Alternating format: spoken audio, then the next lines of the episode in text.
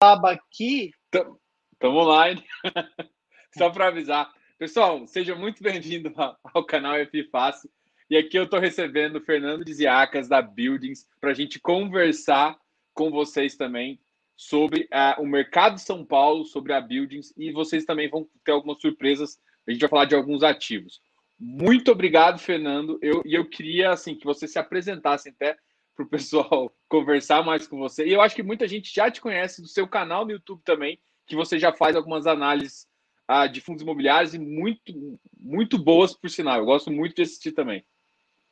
Obrigado, Diogo. Obrigado pelo, pelo convite aqui. Quase vazou online. Não sei se é uma última pergunta que eu te fiz nos bastidores, mas mais tranquilo, né? Essas coisas de live faz parte. Eu estou encarando como uma grande conversa, um bate-papo aí que eu também quero aprender contigo, com quem está acompanhando a gente. Então, bom, acho que quanto mais descontraído, melhor. Falando um pouquinho da Buildings, engraçado que agora a gente está ganhando um pouquinho de exposição com esse nosso canal no YouTube. E, e, interessante que alguns comentários que eu já li, eu gosto e eu respondo, eu encarei com, com bom humor. Falei assim: ah, a proposta da Buildings, o, trabalho que o Fernando faz é muito diferente de outros youtubers, né?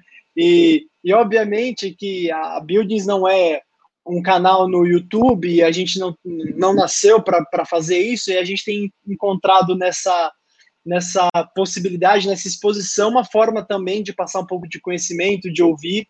Mas então, bom, tirando lá do Buildings YouTube, uh, o que de fato é a Buildings, né? A Buildings é uma empresa de pesquisa imobiliária e a gente está no mercado desde 2005, monitorando a parte de edifícios comerciais e também a parte de condomínios industriais e logísticos. Tá? Então, para edifícios comerciais, a gente monitora 17 cidades no Brasil. Então, São Paulo, Rio, Santos, Brasília, Belo, Belo Horizonte, Campinas, Recife, Salvador, as três capitais do Sul. A gente monitora aqui São Paulo, Grande São Paulo, Rio, BH, Brasília, como eu citei.